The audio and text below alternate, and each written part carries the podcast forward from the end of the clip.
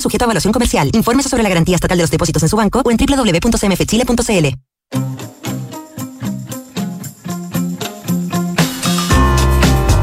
Duna presenta Terapia Chilensis. Auspicio de Sonda, líder en transformación digital. Duna, sonidos de tu mundo.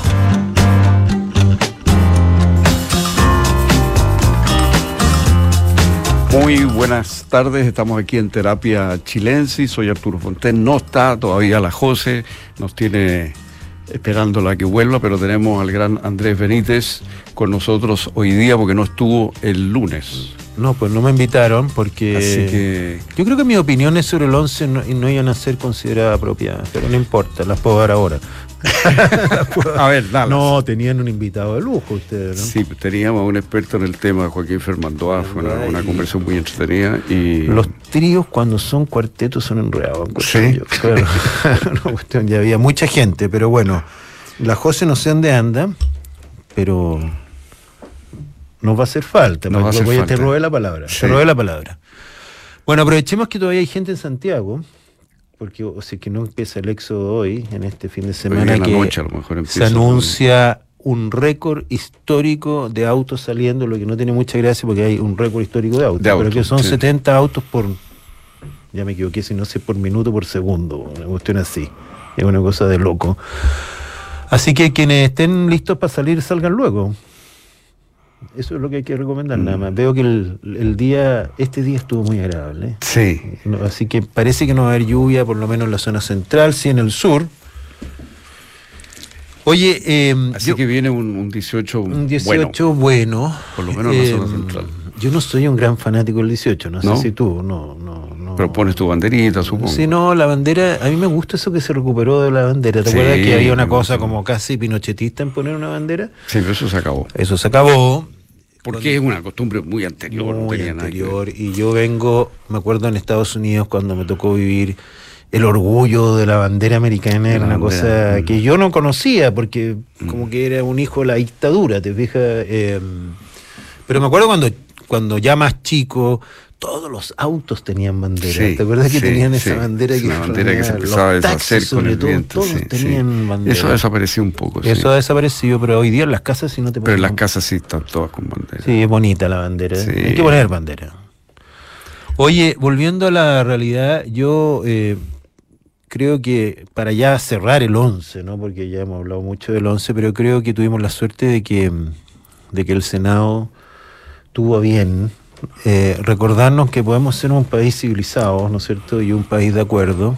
Y siento que lo que la declaración conjunta que se leyó en el Senado eh, fue muy importante. Fue muy importante hacia atrás y hacia adelante. Hacia atrás porque veníamos de tanta pelea, ¿no? Que no se pudo. eh, veníamos de un espectáculo en la Cámara de Diputados que ya es eh, terrible, ¿no es cierto? Creo que el presidente de la Cámara de Diputados dijo que le daba envidia al Senado, ¿no? Sí, tiene razón.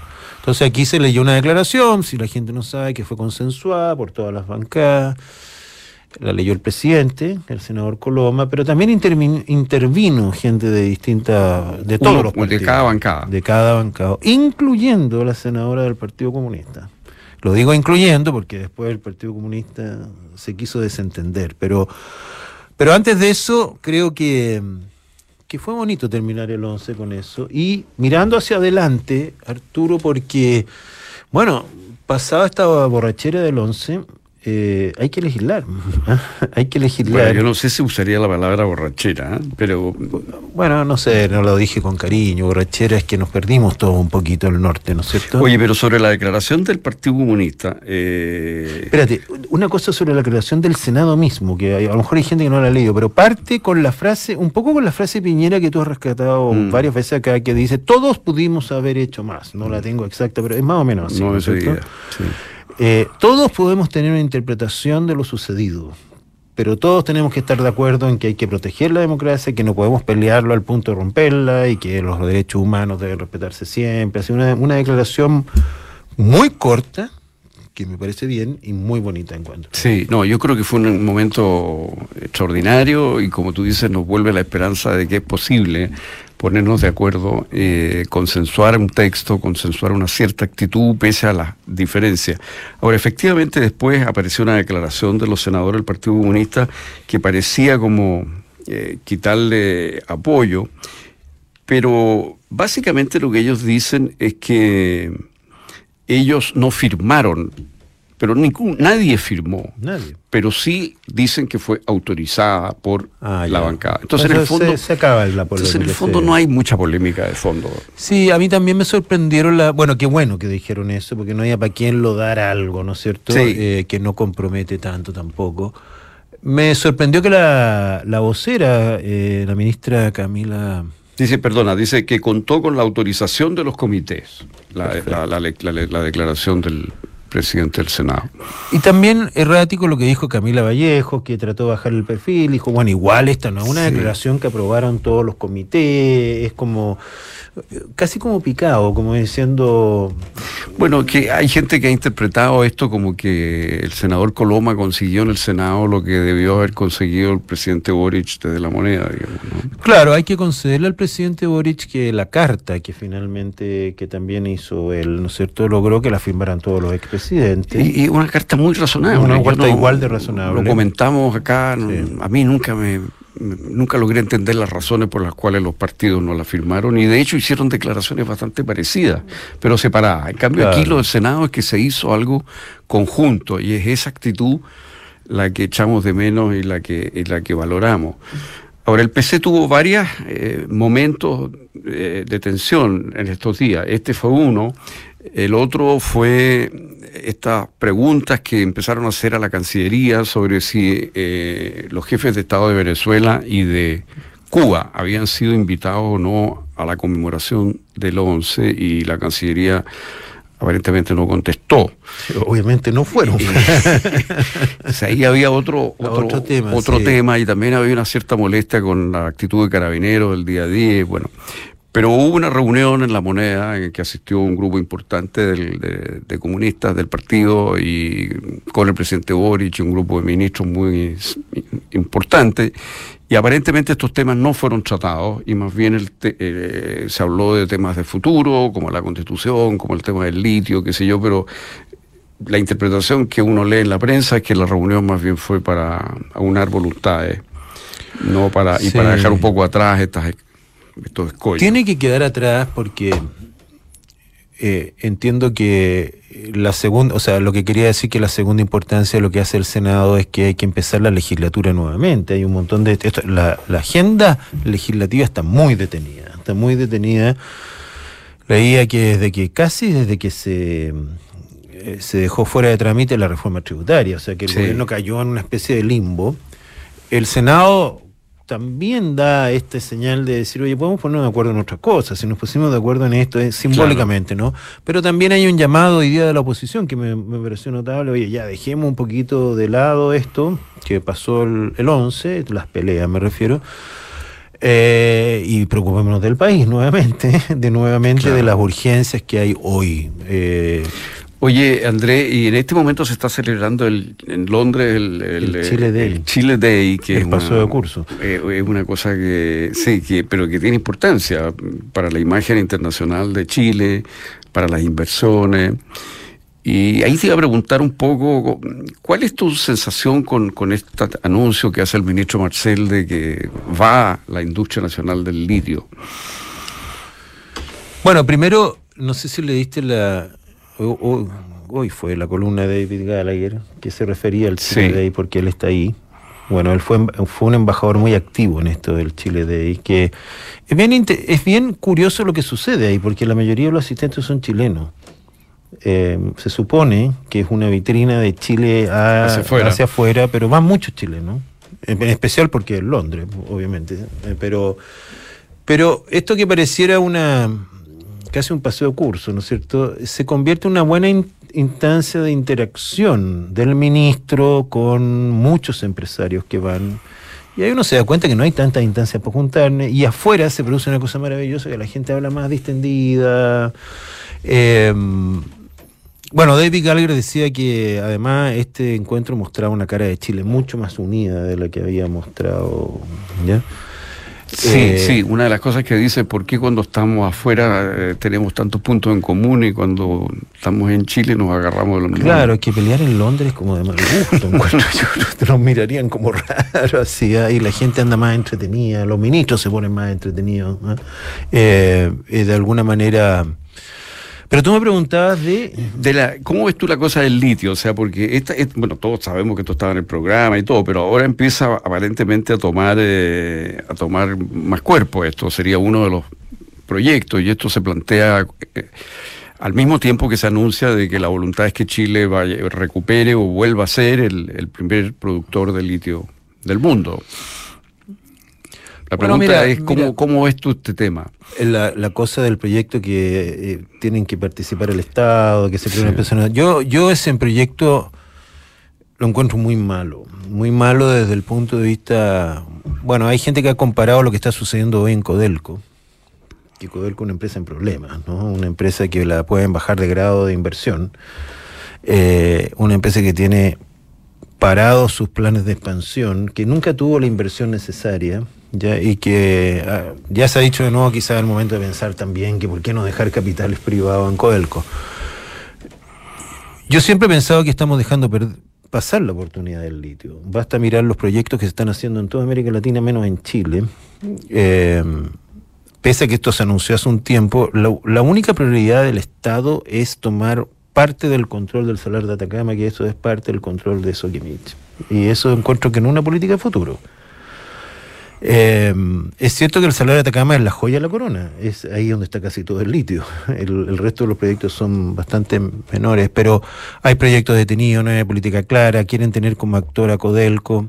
Yo creo que estamos muy equivocados en eso, muy, muy equivocados. Y, y sí. sí, da la impresión de que dos empresas, eh, eh, porque la otra es Enami, que, también están. Enami está en quiebra. En quiebra, francamente. Codelco no, no está en quiebra, pero está con serios mm. problemas. Entonces. Eh, claro, y, uno se pregunta en qué términos va a ser esa asociación, cuánto va a tomar, qué tiempo va a tomar esto. Mientras tanto, hace un par de días se anunció el descubrimiento de un yacimiento en Estados Unidos. entre Nevada, mm. eh, en el límite, eh, que sería el mayor yacimiento de litio del mundo.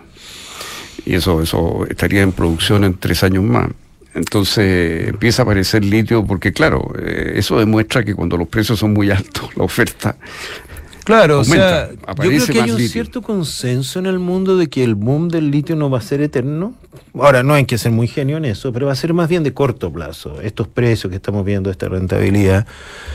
Eh, como bien tú dices, aparecen los precios y se activan otros yacimientos. Y lo segundo es que la otra vez salió una información de los 10 proyectos de litio que se estaban haciendo en América Latina, y ninguno era en Chile. Mucha inversión china o sea, hay mucha plata en el mundo para invertir en litio y nosotros no estamos haciendo nada. Estamos viendo cómo... Otra cosa es que las empresas quieren asociarse con el Estado y en siendo mayoritario el Estado. O sea, lo encuentro que ya son dos cosas distintas. Eh, puede ser que... O sea, es claro que estamos dejando pasar una oportunidad. Nosotros debiéramos, con este déficit fiscal que tenemos, eh, nosotros tenemos poca plata, si no tenemos un déficit, porque la, recaudación está siendo menor a la esperada, ¿no es cierto?, por la economía, etcétera. Eh, deberíamos estar produciendo más litio y que debería permitirse que Soki produciera más litios, que son los únicos, bueno, y Albemar, que tienen esas dos plantas que tienen capacidad para seguir produciendo. Eh, se conjuga con esto este problema de la persi, no sé, el exceso de permisos que hay en mm, Chile. entiendo que el gobierno va a presentar un proyecto en octubre, pero que hace imposible el desarrollo de cualquier inversión. Entonces, hace imposible el desarrollo de cualquier proyecto en el corto plazo, porque no te dejan. Eh, son tantos los problemas, son tantos los permisos, son tantas las opiniones distintas. Creo que yo lo conté acá que una de las primeras visitas que le llevó el ministro Marcelo al presidente cuando recién estaba asumieron un gran empresario minero, una empresa muy grande que tiene un yacimiento y le dijo, mire, nosotros nos demoramos 10 años en sacar el permiso.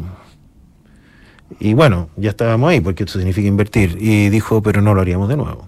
O sea, si hubiéramos sabido, nos mm. vamos. No, jamás. Eh, eso parece que caló en el presidente Boric, que siempre ha estado preocupado de esto, lo mm. mencionó en el discurso del 21 de mayo. y está con un proyecto grande. Estas son cosas más de mediano plazo. Entonces, claro, el, a mí me entran ahí las contradicciones con Marcel, para ser franco, porque por una parte lo encuentro un ministro de Hacienda muy serio, muy competente, pero por otra parte tiene estas cosas que incentiva este tipo de políticas, no sé qué puede hacer tampoco. Eh, y tiene, a mi juicio, un énfasis menor del que uno quiere en, en, el crecimiento futuro. Más bien como que le gustaría aprobar su reforma, ¿me entiendes? Mm.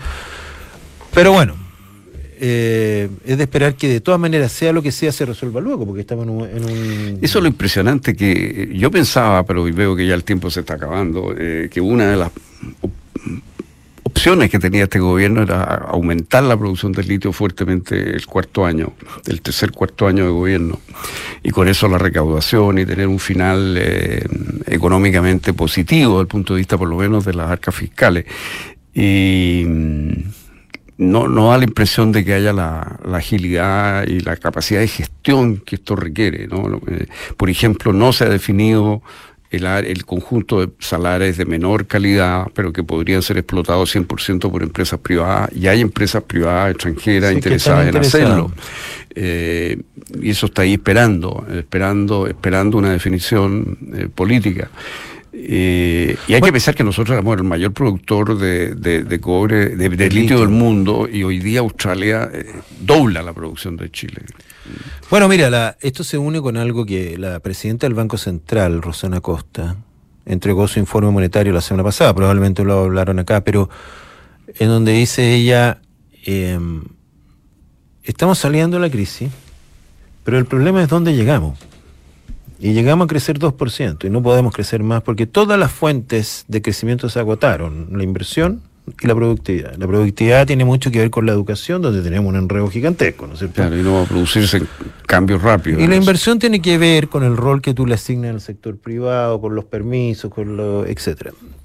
Entonces ella dice, eh, la pregunta es si nos gusta el lugar donde vamos a llegar obviamente no nos gusta. Crecer el 2% significa ser pobres para siempre, si eso es. No, no, no, no crece ni siquiera el ingreso per cápita. Em, el senador Lagos Weber la interpretó y dijo, bueno, ya sabemos dónde estamos. Porque se acabó la crisis de la inflación, las tasas van a bajar. Van a bajar, eso se va a la gente está, Y entonces la gente está esperando que venga como, wow, un envión y no va a venir. Mm. No va a venir porque no hay inversión. Y ella menciona de que hay como muchos problemas, pero entre ellos que no estamos aprovechando dos regalos de la naturaleza que tenemos a la velocidad que quisiéramos, porque al litio se une el hidrógeno, el hidrógeno verde. El hidrógeno verde es un poco más de largo plazo, pero nosotros tenemos una capacidad única también por la cantidad de energías renovables que tenemos que producen hidrógeno verde. Sabemos que tenemos la planta piloto, la única planta piloto del mundo, ¿no? A cuya planta se le rechazó los pájaros. Los pájaros, esto de la energía renovable. Entonces ella manifestaba esta preocupación. Este es un país que tiene un potencial enorme, ni siquiera lo hicimos nosotros, estaba ahí. Tú sabes la anécdota que cuando Soki adquiere los derechos del salar de Atacama no estaba buscando litio, estaba buscando sodio o algo así, ¿no es cierto? El litio no valía nada. O sea, ni siquiera lo compraron para eso. ¿eh? Y de repente el litio se transformó en esta cosa, los autos eléctricos, etcétera, etcétera. Y ahora el hidrógeno verde. Entonces la naturaleza ha sido generosa con nosotros. ¿eh? Justo el momento en que el cobre, además, está ahí flaqueando. Empieza a habilitarse, claro. Gran parte de la minería chilena se desarrolló con inversión extranjera, si no, no habría habido minería. Después se estatizó, ¿no? pero al principio fueron pura... Bueno, pero ahora tú ves que es la minería privada la que está... pero sin la inversión extranjera inicial no habría habido minería. Sí, que ese es uno de los puntos que a mí más me llama la atención eh, de nuestras políticas, es esta desconfianza a la idea de la inversión extranjera o la inversión privada. o la inversión privada, pero sobre todo a la inversión extranjera parece que hay como una particular como temor a ser engañado, a ser... Y, y, la alternativa a eso, la alternativa a eso es que en lugar de destinar, por ejemplo, recursos fiscales a mejorar la salud, haya que destinarla a los proyectos de inversión de Codelco. Ese es el problema que tienen los ministros de Hacienda bueno, y, la, y, la, y la, la, realidad fue que durante muchos años invierten, y Codelco no le dieron recursos para invertir y se tuvo que endeudar. Y hoy día una de las empresas más endeudadas del mundo está en riesgo su clasificación de, porque el Estado le absorbía toda la utilidad y pues la tenían en el presupuesto para viviendas, para lo que sea, ¿no es cierto? Lógico, si es que un ministro de Hacienda tiene tantas urgencias que le es muy difícil destinar dinero para inversiones que van a producir resultados. Claro, y lo más, absurdo de esto es que el sistema de royalty que está aplicado sobre Soki, que, extraía casi el 40% de la utilidad de Soki, era perfecto. Ellos lograron que Soki les entregara casi. Éramos socios de Soki, En la verdad éramos socios, pero no poníamos un peso. Claro, era como ser dueño del 40% del, ¿Qué logras tú teniendo la propiedad? ¿Te fijas? Salvo vender algún día, no tengo idea, pero el punto es que ya tenías el 50% y nos enredamos en esto y probablemente están negociando ahí. Nunca hemos sabido nada de qué se está negociando. esto podría ser tan largo, porque si mm. yo fuera Soki, apostaría que este gobierno cambiaría. Pero, pero no sé qué es lo que están pensando, porque también hay una amenaza del gobierno de, licitar antes y dejarlo sin, la empresa. Entonces.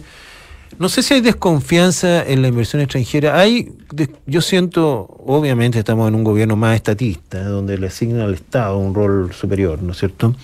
Em, pero en el desarrollo de nuevas, incluso uno podría pensar ya, no sé, en, sectores tan establecidos, en el desarrollo de nuevos eh, productos o tecnología que son muy intensivos en capital. Ponte, el hidrógeno verde requiere mucha inversión antes de ver un peso. Es imposible que el Estado se dedique a eso. ¿No es cierto? ¿Quién va a destinar un proyecto que haya ver resultado en 10, 15 años más? Ahora, claro, uno dice, pero es que en 10 o 15 o 30 años más, que van a ser ricos. Ya, pero hay que tener la plata, hay que tener la plata ahora y no después. Cóbrale impuestos, darle un royalty. Esos sectores son los que más sufren y son los sectores que deberían llevar a esta economía a un claro, los que deberían tirar el carro. tirar el carro y ahí estamos perdiendo. Bueno, entonces estas cosas se hablan en el Chile de, ahí una, una discusión muy extensa entre Bernardo Larraín y el ministro Pardo sobre la energía renovable o no. Están pasando cosas entretenidas ahí. Em, pero a esta altura lo que necesitamos son soluciones a estos problemas. Eh, yo siempre a propósito del 11 y de todo lo que he leído, a todo esto, ¿leíste el libro de Isabel Allende? De la última semana. Sí. Sí, muy bonito, sí. Muy bonito. Y, me identificó mucho el tema de la chaqueta, que lo destacó Carlos Peña, ¿lo visto, no? Sí, sí, pero él lo destacó negativamente. Yo, no comparto esa crítica negativa. No, no, yo creo que me parece que es una, una, un gesto de de sensibilidad, de cariño y de humanidad. Y de humanidad, porque Le había traído un regalo y se lo aprobó. Bueno, es que la anécdota es que el día 10 de septiembre Isabel Allende llega a la casa de su papá con una chaqueta de verano blanca. Que él mismo le ha encargado. Le ha encargado. Y está en una comida donde, entre otras cosas, está rumoreando que hay una suerte de golpe Sí, claro. Y Allende en un momento le dice, me trajo la chaqueta así, vamos al baño y se la prueba. y tan consciente que no es una frivolidad, dice, a lo mejor esta alcanza a usarla. Mm. O sea, él sabía de lo que estaba pasando. Fue un mm. momento de... Bueno, hay que leer ese libro. Sí, un libro bonito. un libro eh, sobrio y con, cierto, con, mucho afecto. Bueno, pero pensando en el 11, yo creo que más allá de la política, lo que desencadena el 11. Y ojo, en este libro la Isabel Allende recuerda que de México, donde ella estaba, trajo leche nido, traía comida, porque no había en Chile, no había nada. Y ella le echa la culpa al, a, la, a que la derecha estaba acumulando cosas, ella no se pronuncia, pero ¿qué cosa pasaba? Que gran parte del, problema de la Unión Popular fue el caos económico. ¿No es cierto? Los paros, debían la gente haciendo cola todas las veces. Eh, yo llegaba al colegio y me mandaban al, almacén de la esquina a comprar cualquier cosa. Mi mamá me decía, vaya a ponerse a la cola, ¿por qué? Compre lo que le vendan. un día llegaba con confort, otro día con chancho chino, fósforo, un cachai, de repente. Em, hay una crisis económica que termina votando ese sistema también, ¿no es cierto? Y este país no tiene en perspectiva otro golpe de Estado pero las perspectivas económicas son muy malas para lograr cualquier tipo de estabilidad. Los países pobres no son estables. Bueno, mira, eh, para, no citar un economista, sino un filósofo como Michel Foucault, Foucault sostiene que el Estado alemán post-nazi es como el primer Estado que se legitima como tal en base al crecimiento económico. Y que ese es como lo que viene. Y hoy día yo creo que eso es absolutamente así. O sea, la legitimidad del sistema depende mucho del consumo, del bienestar de la población. Entonces, cuando empiezan críticas eh, a la, legitimidad de los 30 años, a la legitimidad del sistema democrático, que estamos viendo en las encuestas cómo se deteriora el prestigio de la democracia, uno tiene que preguntarse cuánto de ese desprestigio de la democracia es realmente desprestigio de la democracia o más bien de de que la economía no está satisfaciendo las expectativas y eso se traduce en una crítica al sistema político. Pero que donde está apretando, porque llevamos 10 años. 10 años muy malos. Muy malos. Muy malos. Fíjate que la tasa de los 90. No crece. 6% promedio. Después la primera década del 2000, 4%, ahora 2%. Y yo me acordaba de esa frase que Elwin, Elwin inventó que se llamaba crecimiento con equidad. ¿Te acuerdas cuando dijeron, no, la economía de mercado no sirve? Que lo era una tontera, porque también las primeras bases se siembran con, la, con y con toda esa gente. Pero está bien, crecimiento con equidad. Pero toda la concertación, que fueron seis o cinco gobiernos, crecimiento primero, equidad después.